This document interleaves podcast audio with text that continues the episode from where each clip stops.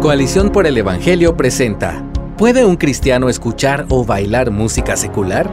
Escrito por José Lo Mercado. ¿Puedo escuchar y bailar música secular? Esta es una pregunta común entre los creyentes. Dependiendo de cómo la respondamos, algunos nos dirán legalistas y otros nos llamarán mundanos. Sin duda, este es un tema donde diferentes creyentes piadosos llegan a diferentes conclusiones. Esto apunta a que se trata de un asunto de conciencia en el que podemos estar en desacuerdo. Solemos crear dogmas y establecer normas sobre asuntos en donde la Biblia no habla claramente, cuando en realidad hay espacio para que los cristianos puedan tener diferentes prácticas en tales asuntos mientras glorifican a Dios. ¿Tu conciencia está informada por la palabra? Si alguien me pregunta cuál es el texto más necesario al hablar sobre la música secular, pero que a la vez es el menos usado, mi respuesta sería Romanos 14, versículo 22 y 23. La fe que tú tienes, tenla conforme a tu propia convicción delante de Dios. Dichoso el que no se condena a sí mismo en lo que aprueba, pero el que duda, si come, se condena, porque no lo hace por fe. Todo lo que no procede de fe es pecado.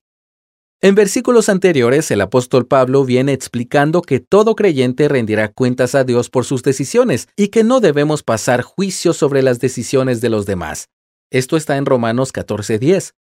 Por tanto, los versículos 22 y 23, en su contexto bíblico, nos enseñan que cada creyente debe escudriñar la escritura y tomar decisiones partiendo de una conciencia informada por la palabra de Dios, entendiendo que rendirá cuentas a Él por todo.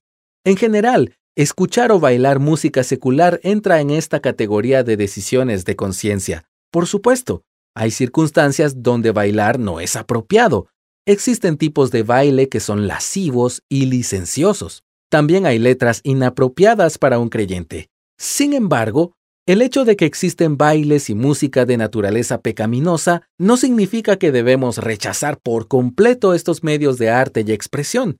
Por ejemplo, hay muchas canciones con letras donde se resaltan aspectos de gracia común, como el amor a una madre o el compromiso con una esposa. De igual forma, hay bailes que pueden honrar a Dios en circunstancias y lugares adecuados. Cuida a tu hermano en la fe. Otro texto a tener presente es 1 de Corintios 7:12. Todas las cosas me son lícitas, pero no todas son de provecho. Todas las cosas me son lícitas, pero yo no me dejaré dominar por ninguna.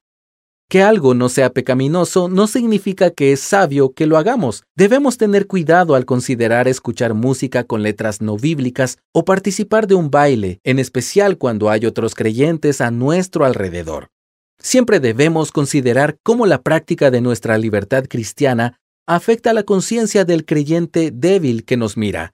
Por creyente débil, me refiero a alguien que, cuando observa la libertad que otro practica, puede ser afectado negativamente y llevado incluso a una vida que lo separa de la fe en el Señor.